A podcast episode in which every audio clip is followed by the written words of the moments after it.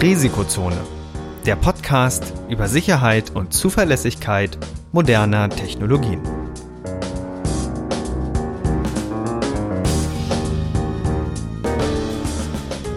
Heute mit Professor Dr. Andreas Noack und Viktor Gaske. Die im Podcast erwähnten Methoden und Werkzeuge für Angriffe dienen ausschließlich dem Bildungszweck zur Verbesserung der IT-Sicherheit. Es wird ausdrücklich angemerkt, dass unter anderem das Ausspähen und Abfangen von Daten sowie die Computersabotage strafbar sind. Unternehmensnennungen dienen, soweit nicht anders angegeben, nur zur Veranschaulichung von Sachverhalten.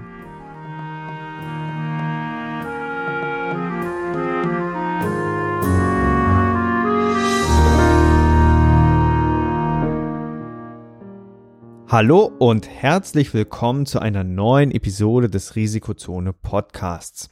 In der heutigen Episode möchten wir ein Thema vertiefen, was wir in der letzten Episode zu den Cyberversicherungen schon ganz vorsichtig angesprochen haben, nämlich eines der wichtigsten Themen der Informatik, wenn man irgendwie, naja, in der täglichen Arbeit mit äh, Computersystemen ist, nämlich Backups. Und dazu kann ich heute auch wieder einen Experten begrüßen, nämlich Andreas Noack. Und ich moderiere ja wieder. Mein Name ist Viktor Gaske. Ja, heute also das Thema Backups. Was ist eigentlich ein Backup und was ist eigentlich die Rolle davon, Andreas? Ja, was ist ein Backup? Ähm, wir arbeiten ja in unserem normalen Betrieb mit Daten und äh, in regelmäßigen Abständen sollten wir ein sogenanntes Backup durchführen. Das heißt, wir nehmen unsere Daten und speichern die nochmal auf einem anderen Medium ab. Für den Fall, dass unser Hauptmedium irgendwie beschädigt wird oder gelöscht wird, durch uns oder durch einen Fehler oder möglicherweise dadurch, dass vielleicht unser Computer abbrennt oder sonst irgendwas, so dass wir nachher durch das Backup keinen Datenverlust erleiden. Genau, und das ist auch gerade deswegen so wichtig, weil es so einfach ist, Daten zu löschen. Äh, vor allen Dingen, wenn man auf verschiedenen Systemen arbeitet, hat man wahrscheinlich schon mal die Erfahrung gemacht, dass es insbesondere vielleicht auf Linux, ähm, wenn man auf, auf, der Kommandozeile unterwegs ist, äh, dort keinen klassischen Papierkorb gibt, denn dort werden Dateien sofort quasi entfernt.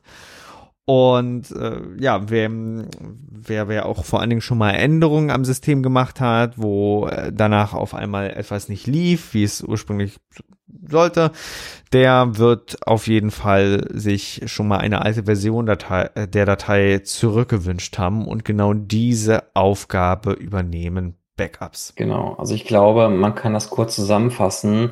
Alle die Leute, die schon mal RM-Sternchen ausgeführt haben, die wissen, dass man Backup braucht. Weil wenn man zufällig im falschen Verzeichnis ist, dann sind Sachen weg, die eigentlich gar nicht weg sein sollten. Und plötzlich braucht man ganz, ganz dringend ein Backup. Und vor allen Dingen, das geht auch noch einfacher. Auch die Windows-Leute, die vielleicht Word nutzen, die werden auch das gleiche Problem kennen. Wenn man das Falsche in Word markiert und dann versehentlich auf Speichern kommt, dann ist eben auch der Stand der Datei mehr oder weniger unerreichbar geworden. Also man, klar, man kann dann irgendwie rückgängig machen, aber manchmal geht das nicht und dann hat man ein Problem. Ja, ähm, das ist mir zum Glück bei Word noch nicht passiert, aber ähm, ich kenne das Problem nur zu gut. Ich habe auch schon des Öfteren mal Daten verloren und deswegen halte ich mich auch dran, dass ich äh, in unregelmäßig, regelmäßigen Abständen meine Backups mache. Machst du das auch? Hast du auch System-Backups, die du durchführst?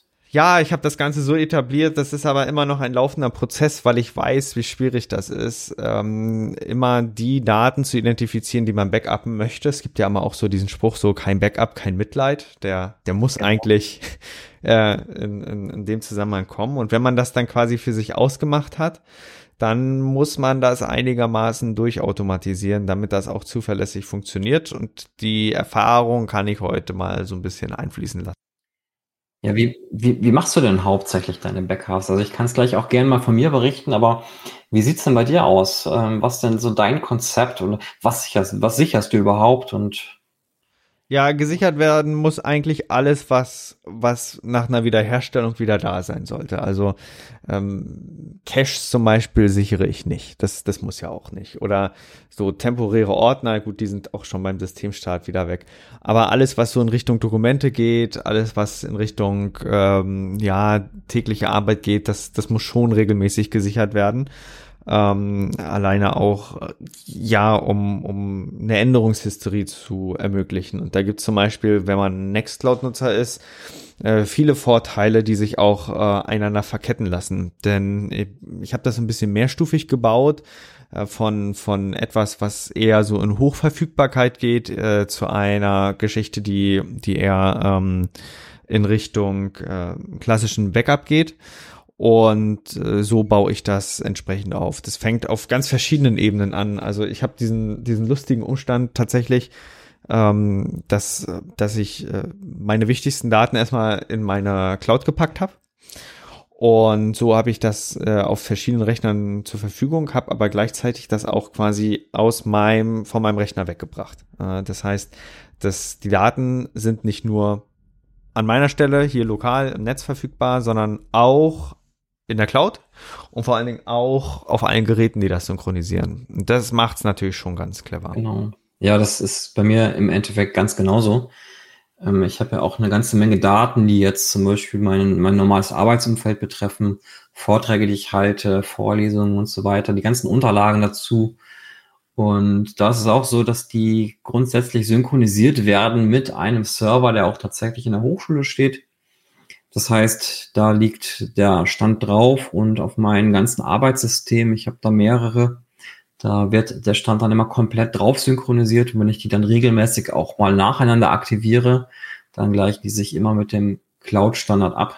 Der, also Cloud ist in diesem Fall natürlich eine Private Cloud, die in der Hochschule liegt. Und äh, so habe ich dann meine Daten mehr oder weniger auch gesichert. Und zusätzlich mache ich aber in unregelmäßigen Abständen nochmal ein Vollbackup das heißt, ich kopiere alle meine Daten nochmal auf eine Festplatte, die ich mir dann nochmal weglege. Genau. Das, das ist tatsächlich auch eine Sache, das, das kann man an beiden Varianten eigentlich ziemlich gut verdeutlichen, dass das Backup in die Arbeits, ähm, äh, in, in den Workflow integriert ist. Nämlich, man baut sich das in der Regel so, dass man nichts davon aktiv merkt. Das heißt, wenn wir an unseren Systemen, an Dokumenten arbeiten, man will am Ende des Tages gar nicht so richtig an Backup denken. Das muss recht konzeptionell schon integriert sein. Wenn also ein Dokument gespeichert wird, synchronisiert sich das automatisch und so ist das Problem auch schon gelöst. Damit erledigt man gleichzeitig auch schon eine andere Thematik, nämlich äh, die Verifikation von Backups. Das heißt, man würde recht schnell merken, wenn auf einmal Dokumente nicht mehr auf allen verschiedenen Geräten verfügbar sind. Aber man muss tatsächlich auch äh, dagegen halten und sagen, dass das natürlich nur eine ganz, ganz schwache Form einer Datensicherung ist, weil wenn ich jetzt lokal in meinem Cloud-Speicher Daten lösche, dann wird das natürlich auch nachsynchronisiert. Dann müsste ich mir ein Gerät fix suchen, was äh, zu dem Zeitpunkt nicht an war, dann im Flugmodus mehr oder weniger starten, hoffen, dass es nicht synchronisiert und dann, dann würde man das entsprechend abfangen können. Aber äh, das ist erstmal also Cloud ist zwar sinnvoll, Cloud äh, ist dem Ziel dienlich, aber es ist noch nicht die klassische Definition eines Backups. Auf jeden Fall. Ähm, ich habe gerade so zwei Sachen im Kopf. Ähm, ich versuche die mal anzubringen. Also die erste Sache wäre die Frage, ähm, wir haben ja vorhin schon über Nextcloud gesprochen. Ähm, wie oft benutzt du das, äh, dass du alte Versionen einer bestimmten Datei wiederherstellst? Also ich habe, bei mir ist es tatsächlich ab und zu tritt das auf. Ist das bei dir auch ich hab, so? Ich habe es tatsächlich recht selten ähm, bisher machen müssen. Das hat aber auch damit zu tun, dass ich glücklicherweise viele Dateien in Plaintext schreiben kann. Und dann kann ich nämlich Git nutzen. Äh, okay. Git als klassische Versionsverwaltung. Ich mache es in der etwas übleren Variante, dass ich quasi das Git-Verzeichnis über Nextcloud synchronisiere. Das, das ist recht hacky. Ähm, ich habe tatsächlich auch einen Git-Server, mit dem ich das dann synchronisieren kann. Aber wenn es jetzt Sachen gibt, wo vor allen Dingen auch was zusammen synchronisiert werden muss oder wo ich in der History äh, suchen möchte, dann, dann ist Git schon ein sehr sinnvolles Werkzeug. Was aber nicht bei Binärdateien tatsächlich funktioniert. Genau. Ja, ich bei, bei mir, ich mache das tatsächlich ganz genauso. Ich habe tatsächlich auch Git-Repos auf der, auf der, auf der Cloud-Synchronisation liegen. Aber ich hatte gerade noch eine andere Sache im Kopf und zwar musst du mir jetzt ein schlechtes Gewissen machen. Ähm, du musst mir jetzt nämlich mal verraten, damit ich ein schlechtes Gewissen bekomme, wie oft machst du denn deine Voll-Backups auf der Festplatte? Weil bei mir ist das, glaube ich, könnte das häufiger sein. Also die Vollbackups auf der Festplatte, die funktionieren so, dass ich das Cloud-System zum Beispiel, wo das alles synchronisiert wird, nächtlich komplett äh, einmal ziehe. Also das ist ein Cronjob, der auf dem Cloud-Server liegt und äh, der, der zieht sich das dann. Und ähm, da, da nutze ich in dem konkreten Fall Borg. Das ist ein System, das baut so ein bisschen unter der Haube auf der Git-Technologie auf, wenn ich mich nicht irre. Also äh, bezüglich Speicherung, Kompression und vor allen Dingen Deduplikation. Und dann wird das Ganze ins Repo gepackt und äh, ja, für, für einige Zeit erstmal weggesperrt. Okay, jetzt, du hast es erfolgreich geschafft, dass ich ein schlechtes Gewissen habe. Also ich glaube, ich mache so einmal, einmal im Quartal mache ich ein Backup auf einer Festplatte von meinem Stand. Ähm, Meinst der Vorteil ist natürlich aber auch, um, um, um da eventuell doch nicht so ein geschlechtes Gewissen zu machen, das System der Hochschule wird natürlich in einer Art synchronisiert, die, die alles, was, was wir jetzt hier in Schatten stellen, also ähm, da, also das, das Backup ist ein richtig professionelles Enterprise-System, äh, was da im Hintergrund läuft. Das heißt, äh, da kann man wirklich einzelne Dateien dann wieder rausziehen. Äh, also die, die größere Data Center Systeme kennen, die, die wissen, was für Werkzeuge es da gibt und wie angenehm die vor allen Dingen sein können, dass man dann so einzelne Active Directory Einträge wieder zurückzaubern kann, etc. pp. Da gibt's Anbieter, die, die kriegen das ziemlich, ziemlich umfangreich hin. Und dementsprechend hat man natürlich wieder den Vorteil, wenn man in der Unternehmens, also in der Cloud des, des äh, Arbeitgebers das zum Beispiel hostet und der das einigermaßen umsetzt, dass man da entsprechend abgesichert ist. Aber wir möchten natürlich heute beide Seiten betrachten. Das heißt einerseits ähm, Privatnutzer und vor allen Dingen auch andererseits Firmen und wie sie sich eine ordentliche Backup-Strategie zulegen können. Und den mhm. Privatnutzern können wir auf jeden Fall schon mal sagen, dass wenn man natürlich diese Cloud-Dienste nutzt, man nicht diesen Backup-Komfort hat, der eigentlich eher für die Enterprise-Angebote vorgesehen ist. Okay, eher ist das nicht so der Fall. Also ich hätte jetzt gedacht, wenn ich zum Beispiel mein Zeug irgendwie bei Amazon lasse oder bei auf dem Google Drive, dass die sich schon dafür darum kümmern, dass mein Stand nicht irgendwie da weg verschwindet. Verschwinden wird er nicht. Aber die Frage ist, ob äh, jeder Anbieter jetzt quasi Versionierung anbietet. Und die ist oftmals eher für, für ähm, die professionelleren Pläne vorenthalten. Äh, einfach weil, weil das ein Feature ist, wo man dann eben erwartet, okay, das, das ist für Leute vorgesehen, die das Ganze professionell entsprechend nutzen. Und jetzt kommen wir auch so ein bisschen im Gespräch auf die beiden Rollen, die ein Backup einnehmen kann.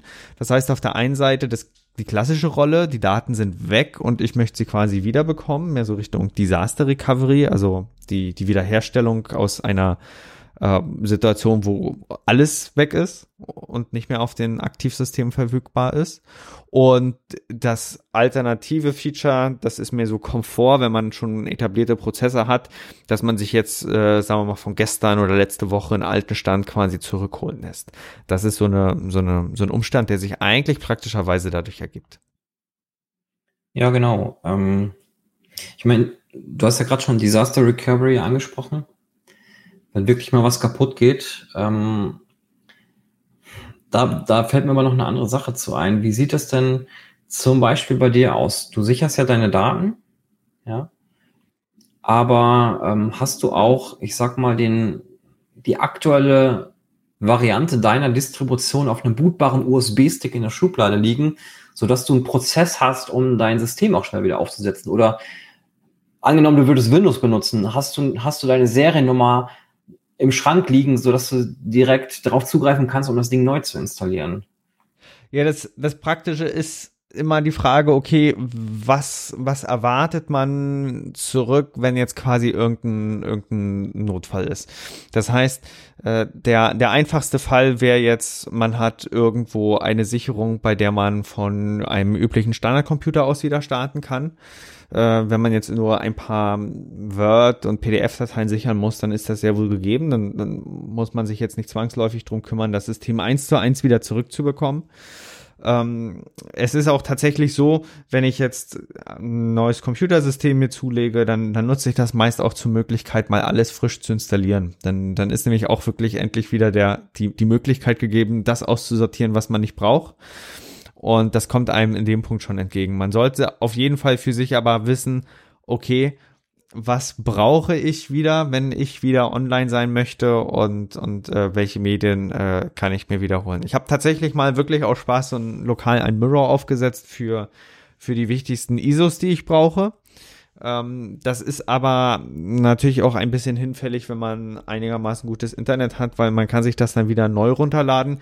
Das ist eher für den Fall, wenn man jetzt entweder in abgesicherten Umgebungen unterwegs ist, wo jetzt nicht überall Internet verfügbar ist oder wo man, wo man einen vertrauenswürdigen Stand haben möchte an Systemen, äh, wo man sagt, okay, mh, hm, hier, hier brauche ich jetzt äh, die, die entsprechenden ISO-Dateien mit der Signatur. Oder aber eben auch für Software, die einfach potenziell nicht mehr verfügbar ist oder wo man glaubt, dass sie nicht mehr verfügbar sein wird, wo man das dann quasi zu Archivsachen sichert. Ja, ich ähm, ich habe tatsächlich noch eine ganz, ganz aktuelle Story dazu, die mir, äh, die mir heute persönlich, heute Morgen passiert ist.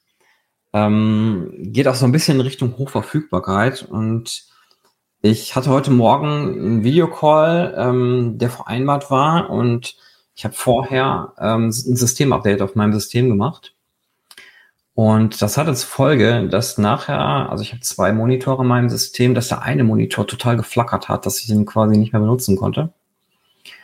Und ähm, dann habe ich schnell mein Notebook rausgekramt. Also ich habe noch ein Notebook, was ich als voll, vollständiges Ersatzsystem nutzen kann.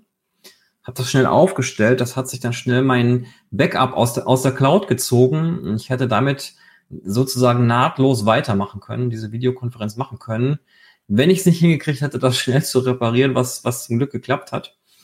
Aber so habe ich dann zum Beispiel immer aus mehreren oder mit mehreren Systemen Zugriff auf meine, auf meine Daten. Und vielleicht ist das auch so eine Sache, die man sich vornehmen sollte, wenn man das irgendwie im größeren Stil macht, dass man auch die, die lauffähigen Systeme oder dass man zumindest einen Plan hat, wie man sein, sein Hauptsystem wieder schnell zum Laufen bekommt und eben nicht nur die Daten sichert. Und vor allen Dingen, was man auch, was man auch braucht als System, wenn man das nutzen möchte. Und man ist ja quasi dann auch beim Arbeiten ruhiger, wenn man weiß, okay, ich mache jetzt äh, ein Systemupdate und weiß, ich hätte eine Sicherung. Das macht es natürlich einfacher. Aber es muss natürlich von Leuten gelöst werden und, und viele setzen das, äh, ja, viel, viele, viele haben da quasi Optimierungsbedarf. Äh, da, da ist man nicht alleine, wenn man, wenn man quasi noch an den an der einen oder anderen Stelle nachziehen möchte. Genau. Ja, wir können jetzt mal zwischenzeitlich schauen, äh, was es so eigentlich für Sicher Sicherungsarten gibt. Du hast die Vollsicherung angesprochen. Was verstehst du unter einer Vollsicherung? Beziehungsweise das Ganze wird auch gerne mal Komplettsicherung genannt. Genau, ich habe äh, meine Daten, die ich zum Arbeiten brauche und da kann ich jetzt natürlich entscheiden, was darin alles enthalten sein soll, ob es die komplette Installation meines Linux oder meines Windows ist, mit den Daten dazu oder ob ich nur meine Benutzerdaten, also beispielsweise meine Briefe, meine Word-Dokumente abspeichere oder vielleicht meine Bilder, die ich mal, irgendwann mit meiner Kamera geschossen habe und auf einem PC abgespeichert habe. Ich muss mir also aussuchen, was ich sichere. Und die Vollsicherung ist im Endeffekt, ich nehme alle diese Daten, auch die ganz alten, die auf meinem PC rumliegen und sichere die komplett, es ist auf einem anderen Medium. Ja. Daraus ergibt sich ja parallel die Anforderung, dass das Medium ähnlich groß sein sollte. Man hat natürlich die Möglichkeit, einerseits Datenkompression durchzuführen ähm, und andererseits eine Deduplikation durchzuführen, wo man dann einfach schaut, wenn jetzt Daten sechsmal vorhanden sind, dann werden sie nur einmal wirklich physisch gespeichert und die fünf anderen ähm, Datenpunkte sind eigentlich nur Verweise auf das eine Datum. Und deswegen sollte trotzdem schon geschaut werden, okay, wenn man jetzt ein Terabyte Daten hat, dann sollte man eben auch ein Terabyte Sicherung mitbringen. Klassischerweise natürlich ein bisschen mehr, weil man wird ja vielleicht das eine doppelt sich, also mehrfach sichern über die Zeit dann hinweg, aber wenn man jetzt einen einfachen Abzug ziehen möchte, dann, dann macht man das so. Auf welchen Medien kann man das eigentlich speichern? Ähm, also ich habe früher, habe ich gespeichert, meistens auf CDs. Ähm, und das ist allerdings keine besonders gute Idee. Das ist überhaupt nicht zu empfehlen. Weil ich meine, früher waren ja, ich weiß nicht, du bist jetzt ein bisschen jünger, vielleicht kennst du das gar nicht mehr, aber früher, als ich so aufgewachsen bin, als ich ein Kind war, da gab es so CD-Brenner, die waren total gehypt. Dann konnte man so. Mhm. Du kennst das, war krass. ähm, dann sprechen wir mal über CDs, weil ich glaube, es gab auch diese komischen ZIP-Disks, ne? Oder wie hießen die? Die konnten genau 100 Megabyte speichern. Ist, ist auch egal. CDs, ne? 640 Megabyte oder 700 nachher, glaube ich. Und ähm, das Hauptproblem bei diesen Dingern war, wenn ich die gebrannt habe und die habe ich nicht perfekt gelagert, also nicht komplett dunkel oder so, dann hatten die irgendwie eine Haltbarkeit von, von zwei, drei Jahren und dann waren, waren die nicht mehr lesbar.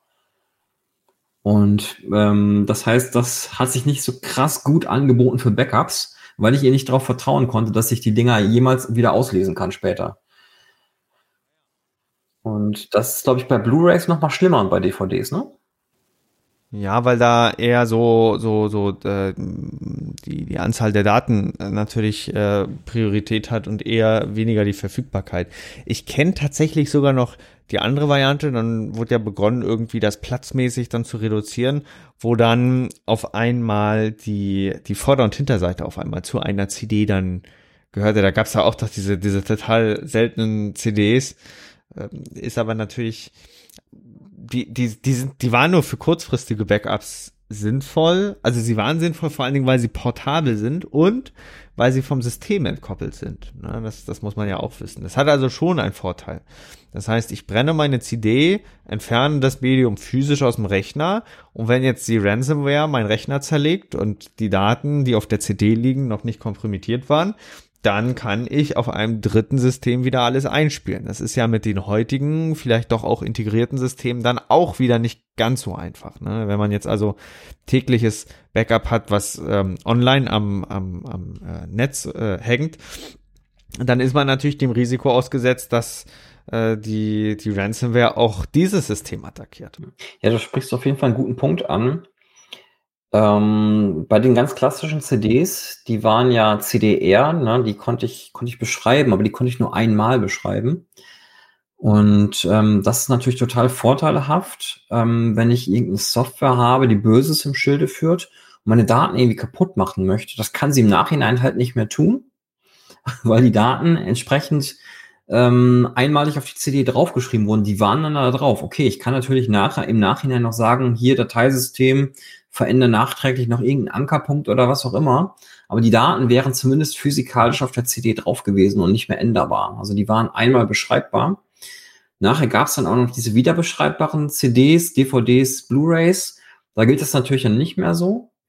Aber bei den ganz klassischen CDs waren die nur einmal beschreibbar, was im Prinzip eine gute Eigenschaft ist, die man sich eigentlich auch von einem professionellen Backup wünscht. Genau. Und viele Systeme, die das natürlich professionell auch machen, die setzen das Ganze fort. Das heißt, diese Geschichte, diesen Umstand, den du gerade bei CDR beschrieben hast, der kann als Worm verallgemeinert werden. Also write once, read many.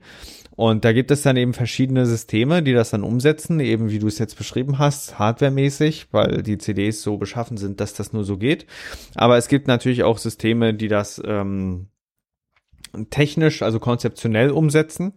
Äh, da, da wäre zum Beispiel Git eine Variante, wie, wie, wenn man so in die Technik reinguckt, weil da wird ja jede einzelne Dateiversion anhand ihres Hashs äh, passend abgespeichert in einem gemeinsamen Speicher und dadurch ist es nicht so einfach möglich, eine Version zu überschreiben, weil man kann sie ja nicht löschen.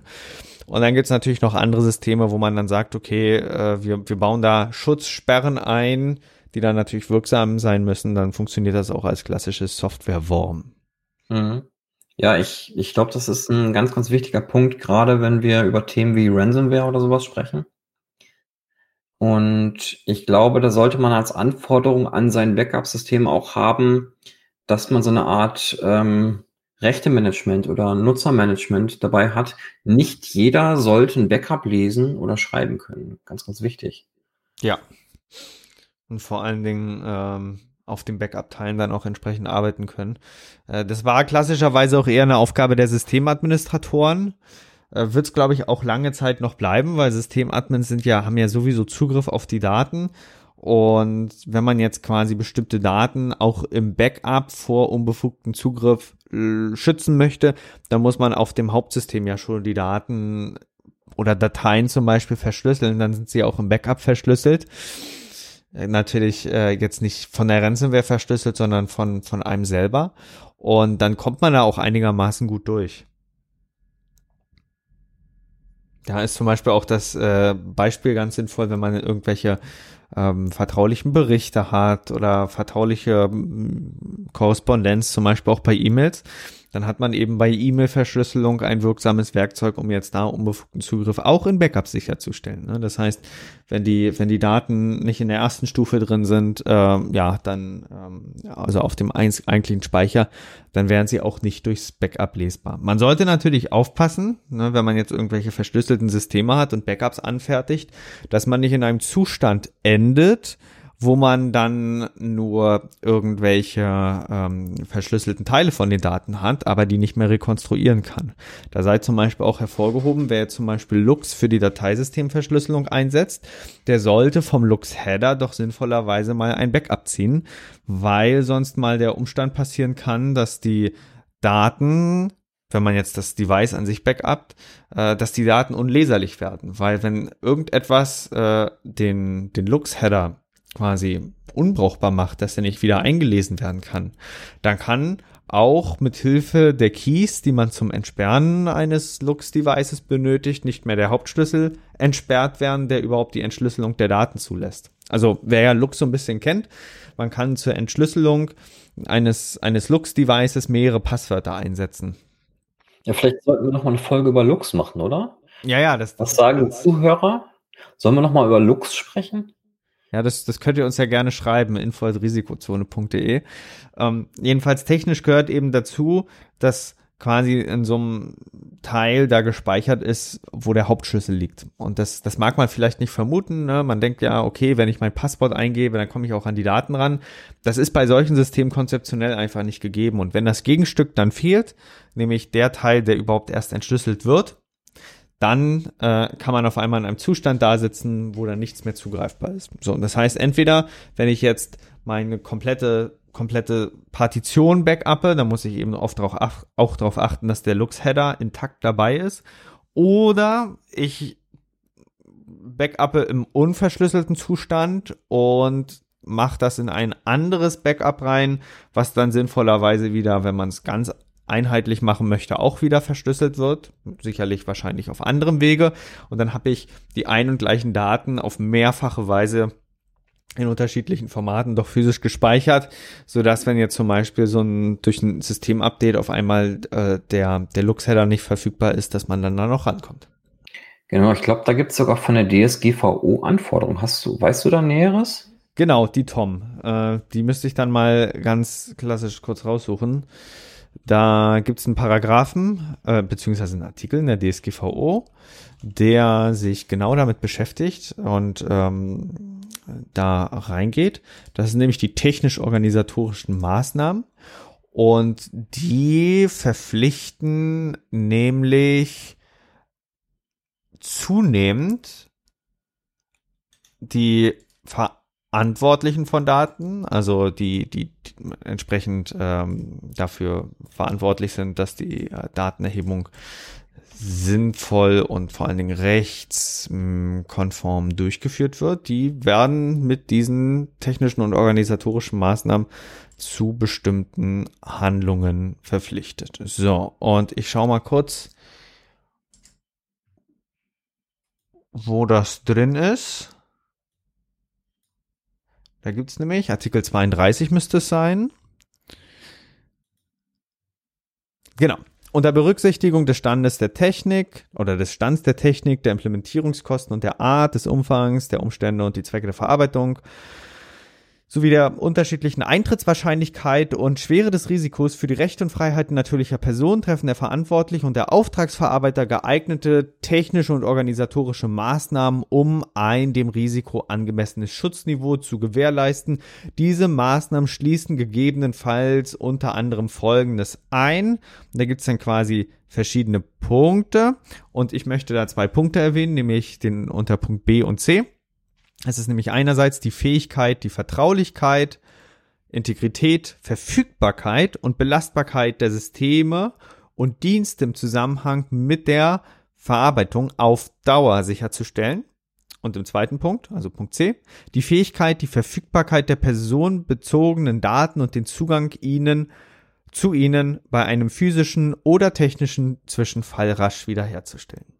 So, das ist jetzt ein Auszug und wir müssen natürlich an dieser Stelle auch sagen, dass wenn ihr äh, konkretere Fragen zur DSGVO habt, dass ihr jemanden konsultieren solltet, der, der damit äh, quasi sich in Bezug auf euren kon äh, konkreten Fall individuell damit auseinandersetzt, dass ihr den äh, solltet, aber äh, klassisch gehört eben jetzt neu mit der DSGVO nicht nur dazu, dass man auf der einen Seite für die Vertraulichkeit sorgen muss, also dass die Daten sicher bei euch verwahrt sind, sondern auch für die Integrität gesorgt werden muss und abschließend, wir kennen die CIA-Triade, eben auch für die Verfügbarkeit gesorgt werden muss. Das heißt, äh, eine Datenlöschung an sich ist auch dann unzulässig, wenn sie eigentlich nicht hätte passieren dürfen. Das heißt, die DSGVO sagt, wenn die Daten weg sind, dann ist das Problem nicht, nicht gelöst, weil es muss Daten geben, die verfügbar bleiben müssen. Man denke nur mal zum Beispiel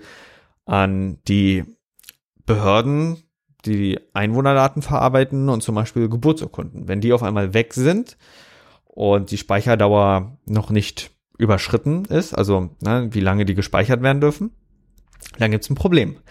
Weil die Daten sind ja weg, obwohl sie nicht weg sein dürften. Und genau dieser Punkt wird dann, wird dann quasi dort äh, angesprochen.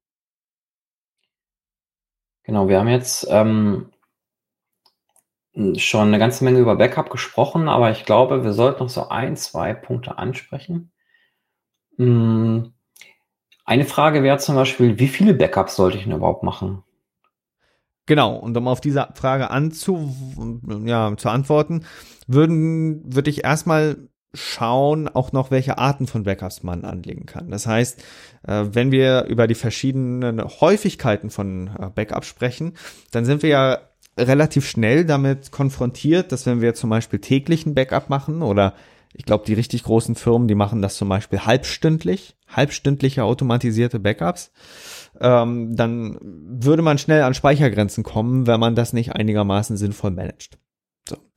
Das bedeutet, wenn ich mich jetzt hinsetze und äh, jede Stunde ein komplettes Backup von meinem System anlege, dann habe ich nach 24 Stunden, nach einem Tag, wenn das System rund um die Uhr läuft, 24 Terabyte, wenn ich ein Terabyte Daten speichern möchte. Das, das ist nicht, das ist nicht sinnvoll. Da stellt man dann sich auch schnell die Frage, ob man dann wieder Daten löschen oder Backups löschen muss, wie man sie aufbewahrt und vor allen Dingen, wie man sie speichert. Und das Gute an der Sache ist ja, dass es nicht nur Vollsicherung gibt. Es gibt ja nämlich auch noch die differenzielle Sicherung und die inkrementelle Sicherung. Was hat es denn damit auf sich? Ja, die beiden Techniken ähm, beziehen sich auf einen vorherigen Stand. Bei der differenziellen Sicherung ist es so, dass ich mich immer auf die letzte Vollsicherung beziehe. Das heißt, ich sichere nur die Daten, die sich seit der letzten Vollsicherung verändert haben. Und wenn ich wiederherstellen möchte, brauche ich die letzte Vollsicherung und eben diese differenzielle Sicherung. Und die inkrementelle Sicherung, die geht noch eine Stufe weiter. Die sichert die Daten, die sich seit der letzten inkrementellen Sicherung verändert haben. Das heißt, wenn ich dann meine Daten wiederherstellen möchte, dann bräuchte ich die letzte Vollsicherung und alle inkrementellen Sicherungen, die darauf folgten. Und ähm, das ist natürlich entsprechend dann auch die Methode, die am wenigsten Speicher braucht beim Sichern, diese inkrementelle Sicherung. Aber natürlich auch mit dem meisten Verwaltungsaufwand verbunden, wenn ich es wiederherstellen möchte. Und auch äh, am risikoreichsten, wenn jetzt zum Beispiel ein äh, Bit-Flip stattfindet, also beziehungsweise irgendeine Teile davon verändert werden, dann kann eventuell die komplette Sicherung unleserlich werden, weil man eben keine keine so große Toleranz für Ausfälle dann aufweisen kann. Ne? Das macht es ja deutlich, ja, ähm, deutlich schwieriger in der Umsetzung. Aber natürlich, wenn wir jetzt so ein Verfahren uns angucken mit den mit den stündlichen oder zehnminütlichen Sicherungen, dann muss man ganz klar sagen, äh, da wird dann tatsächlich nicht ganz so viel gesichert, wenn man das zum Beispiel inkrementell macht, weil so viele Daten schreibt man jetzt auch wieder nicht pro pro äh, Stunde oder pro zehn Minuten, dass man das nicht theoretisch backuppen könnte. So, jetzt ist man ja dann noch mit dem Problem konfrontiert, wie lange bewahrt man das auf? Und dieses Problem, das, das war früher eher zum Beispiel unter der einer Backup-Strategie wie dem Generationenprinzip oder dem Rotationsschema verbunden. Heutzutage ist es eher die Frage, okay, wann, wann setze ich Daten wieder frei, dass ich damit agieren kann. Ähm, aber natürlich, wenn man zum Beispiel mit Festplatten hantiert, die man vielleicht als Medium zum Backup nutzt, dann ist man natürlich auch heute wieder bei diesen Themen ausgesetzt. Also welche, welche Möglichkeiten bieten sich denn da an? Ähm, ja, also grundsätzlich sollte man ja verschiedene Datenkopien machen auf möglichst unterschiedlichen Medien. Ja. Und diese unterschiedlichen Medien können zum Beispiel sein, also mittlerweile wahrscheinlich am besten sowas wie eine externe Festplatte. Mittlerweile gibt es auch schon tolle externe SSDs, die man nutzen könnte, wenn sie denn groß genug sind. Ähm, es gibt auch die optischen Medien, zum Beispiel äh, CDs, DVDs, Blu-rays. Die würde ich jetzt nicht unbedingt für, für Langzeit-Backup empfehlen, weil wie gesagt, ähm, durch diese technische Beschaffenheit ist die Haltbarkeit nicht maximal lang. Ähm, dann gibt's noch Bandlaufwerke. Die waren früher vor allen Dingen im Einsatz, mittlerweile aber auch noch im, ich sag mal, im, im Serverbereich, wo dann wirklich Bänder eingelegt werden, die dann bespielt werden, ähm, die wirklich massiv viel Daten speichern können. Und ähm, grundsätzlich, genau, genau. Und grundsätzlich, so ganz technologisch, sollte man natürlich auch immer darauf achten, wenn man jetzt schon mehrere Datenkopien anlegt von seinem Backup, dass man das nicht nur auf unterschiedlichen Medien tut, sondern eben auch noch ein externes Backup mit einbezieht. Das heißt, dass ein Backup sollte mindestens an einem Standort liegen, der nicht äh, gleich dem eigenen Standort ist, also zum Beispiel in einem anderen Gebäude, für den Fall, dass zum Beispiel mein Häuschen abbrennt, dass meine Daten nicht sind. Genau, wenn man das Ganze natürlich dann durchrotieren möchte, dann kann man sich da auch eine Strategie ausdenken. Eben das angesprochene Generationenprinzip ist da zum Beispiel schon ganz, ganz hilfreich. Oder wenn man das ein bisschen abstrakter fasst, dann kann man das Backup-System, was zum Beispiel Borg sein kann, jetzt für einfache Backups, äh, ja, dass man das quasi anweisen kann, äh, bestimmte Backups auch wieder dann freizugeben. Und jetzt kann ich da zum Beispiel definieren, ich möchte die letzten zehn Backups auf jeden Fall haben und dann ansonsten das von den drei letzten Wochen jeweils am Sonntag und von den jeweils sechs letzten Monaten jeweils am letzten Tag des Monats. Und so kann ich mir eine Strategie zusammenbauen, dass ich natürlich einige dieser stündlichen Sicherungen oder täglichen Sicherungen, wie auch immer ich das Ganze frequentiere, dann wieder quasi freigebe, dass der Speicherplatz auf jeden Fall frei wird, aber trotzdem nicht die Möglichkeit verliere, zum Beispiel drei Monate zurückzugucken. Und wenn ich dann natürlich sowas umsetze, dann komme ich zum Beispiel in die letzten zehn Backups unmittelbar ran. Aber wenn ich quasi etwas aus dem letzten Monat haben möchte, dann habe ich quasi nur noch den letzten Tag im Monat der dann da zur Verfügung stand. Ähm, und auf, auf dieser Art und Weise äh, habe ich natürlich langfristige Sicherungen, kann aber dann nach hinten hin nicht mehr ganz so fein granular äh, suchen. Und das ist tatsächlich ein, ein Kompromiss, der gefunden werden muss, aber auch relativ weit verbreitet ist. Genau. Das, was ich gerade angesprochen habe, das findet man tatsächlich auch, wenn man danach sucht, als 3-2-1-Regel man sollte drei Datenkopien haben auf zwei unterschiedlichen Medien mit einem externen Backup. Genau, und vor allen Dingen dieses, diese Backups sollten alle untereinander getestet werden. Ne? Das heißt, das ist, glaube ich, das Wichtigste. Da, da haben wir schon Stories gehört, dass da tatsächlich Bandlaufwerke aktiv waren, aber die nichts geschrieben haben und das bekommt niemand mit. Und das, das ist schon äh, eine gewisse Sache, wo, wo man aufpassen sollte. Und als, ja, ganz zuletzt, wenn wir jetzt noch ganz kurz eine Sache ansprechen, die auf diese 3-2-1-Regel äh, ja auch zurückgeht, nämlich die Rolle von Cloud-Backups denn man kann natürlich die Backups mit zunehmender ja, Verbesserung von Internetverbindungen oder von Cloud-Anbietern auch bei Cloud-Anbietern lagern. Ne, man muss natürlich dann sich erstmal angucken, okay, darf man das? Ist das zulässig? Unter welchen Bestimmungen ist das zulässig?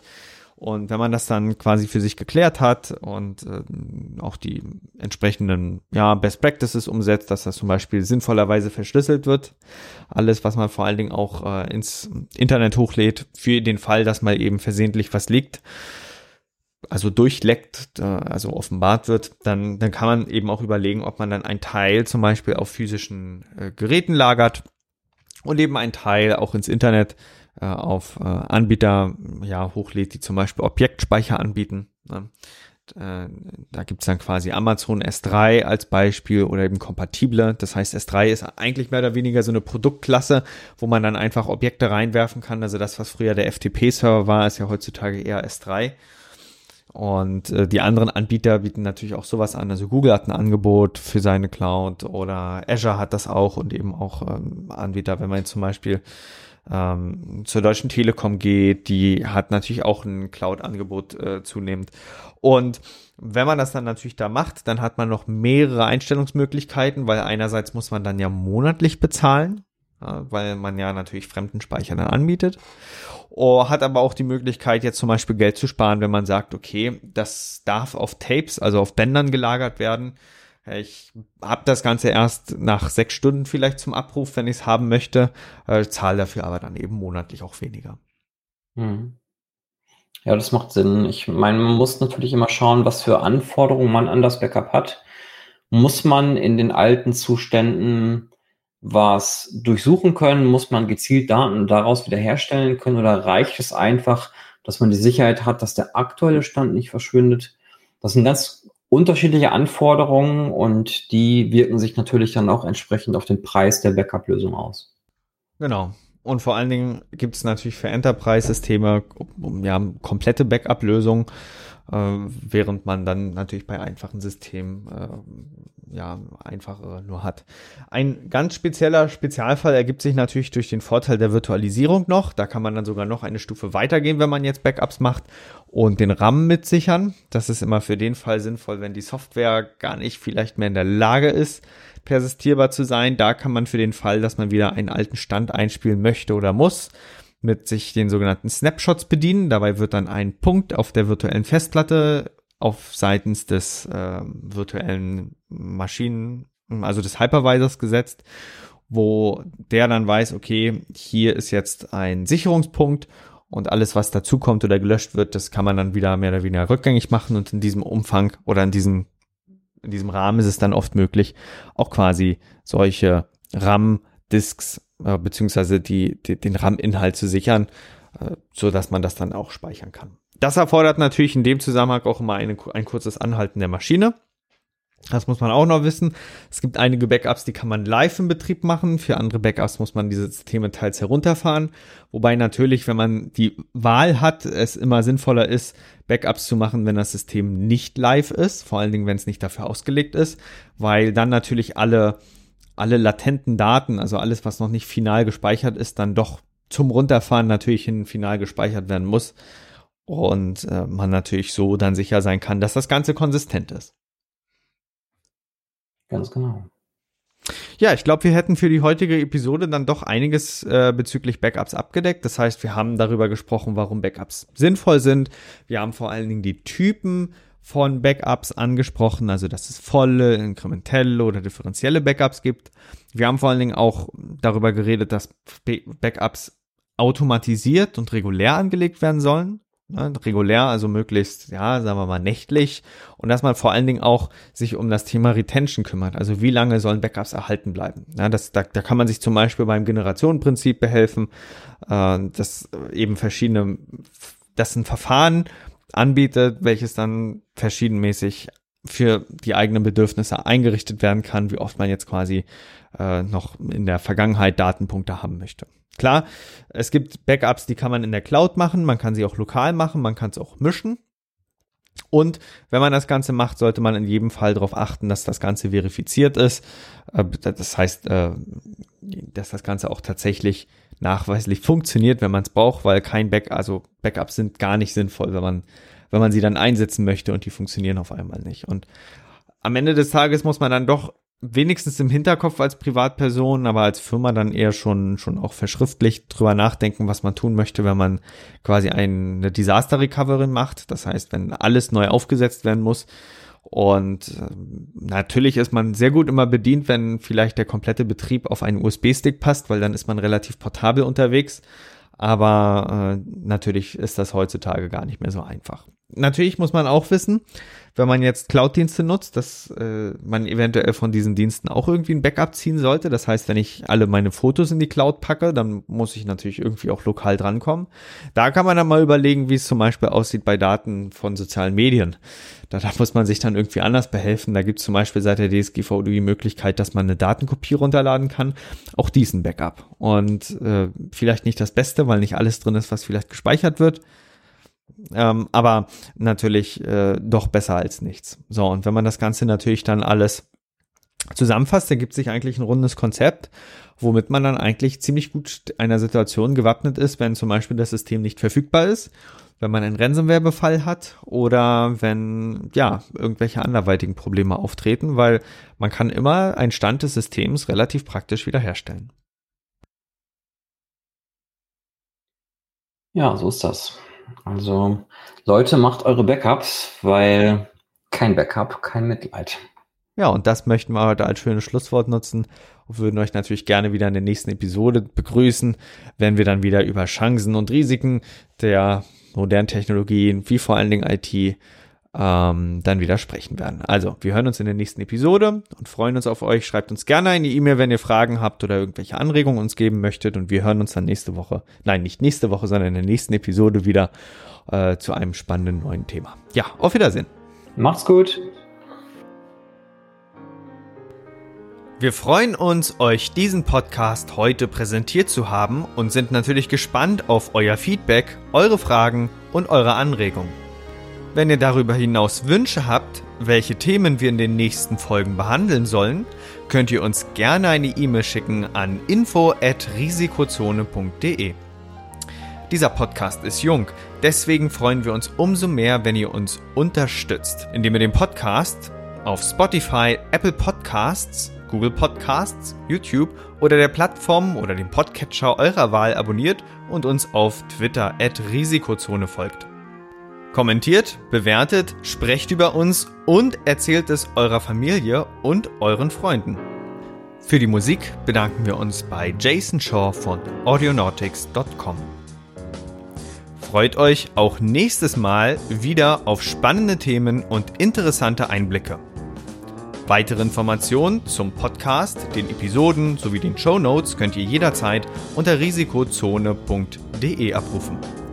Bis dahin wünschen wir euch eine wunderschöne und erfolgreiche Zeit. Auf Wiederhören.